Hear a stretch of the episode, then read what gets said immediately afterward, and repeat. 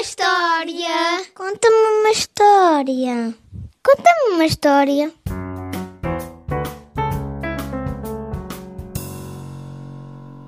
Conta-me uma história. Apresenta.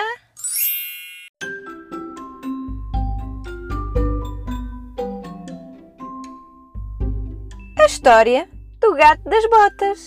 Olá, olá!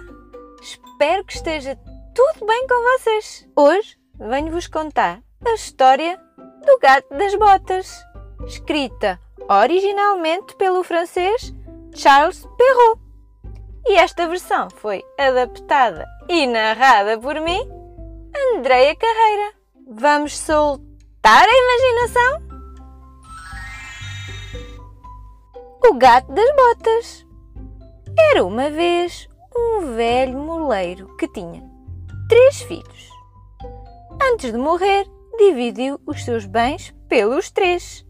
Ao filho mais velho, o moleiro deixou-lhe o moinho.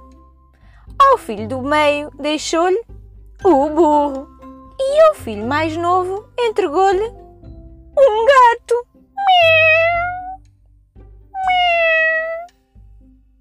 O filho mais novo comentou, muito desiludido: Mas que um gato? O que é que eu vou fazer com um gato? Mas qual não foi a sua surpresa quando ouviu o gato responder-lhe: Sabes? Sabes uma coisa? Se me deres umas botas pretas, um fato e um saco, farei de ti um homem rico. E assim fez o filho mais novo do moleiro. Deu ao gato um saco, umas botas pretas e um fato. E o gato, todo esperaltado, partiu e deixou o seu dono um pouco confuso com tudo o que se estava a passar. O gato das botas começou a caminhar em direção ao bosque e caçou duas perdizes que meteu dentro do saco que o seu dono lhe tinha dado. Depois dirigiu-se ao castelo do rei e ofereceu-lhes, em nome do seu amo, o Marquês de Carabás. Os dias passavam e o gato continuou a oferecer presentes ao rei, em nome do Marquês de Carabás, o que fez com que o rei ficasse curioso em saber quem era o Marquês de Carabás, afinal. Numa bela tarde, enquanto o rapaz e o seu gato descansavam à beira do rio, a carruagem do rei aproximou-se. O gato acordou o seu amo e diz-lhe para se despir e atirar-se ao rio. O rapaz, meio confuso, fez o que o gato lhe disse. Então o gato das botas correu em direção à carruagem e, muito aflito, grita: Socorro! Socorro! O meu amo! Socorro, Majestade! Roubaram as roupas ao meu amo, o Marquês de Carabás! O rei, ao reconhecer o gato das botas, parou prontamente e emprestou nobres roupas e ofereceu-lhe boleia até à sua casa. O jovem entra na carruagem um pouco aflito, porque não sabia o que fazer, afinal, era um plano do gato das botas e não seu. O rapaz, um pouco confuso, acabou por se sentar entre o rei e a sua filha, que o acompanhava.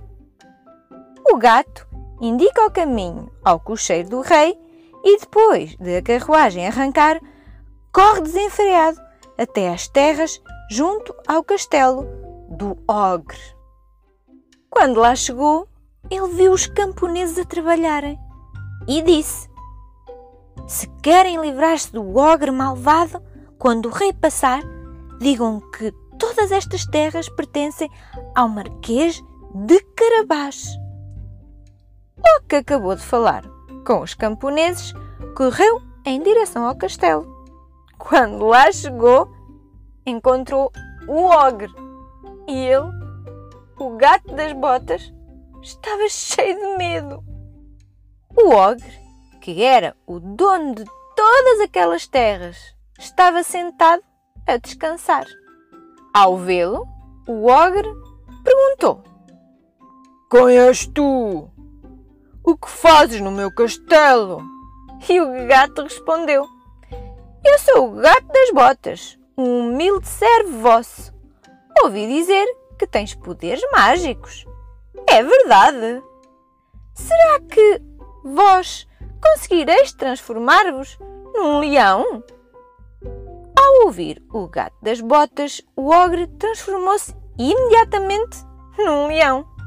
O gato, cheio de medo, respondeu: Que espetacular! Mas será que conseguireis transformar-vos num minúsculo ratinho? E o ogre, orgulhoso e imprudente, transformou-se logo num pequeno ratinho.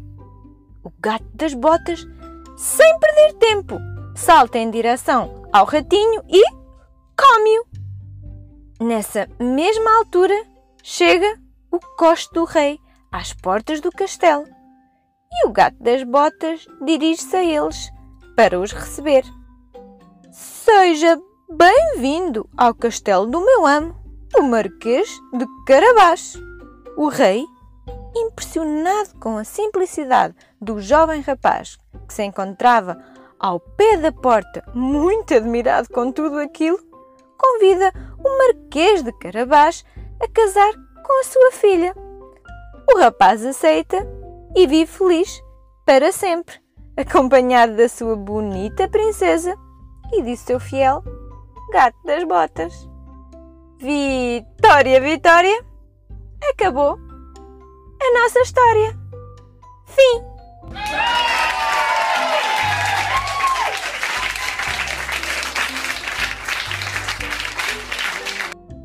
Gostaram da história de hoje? Então subscrevam o nosso podcast. É grátis para serem os primeiros a receber todos os nossos contos, histórias e aventuras. Espero que tenham gostado e até à próxima!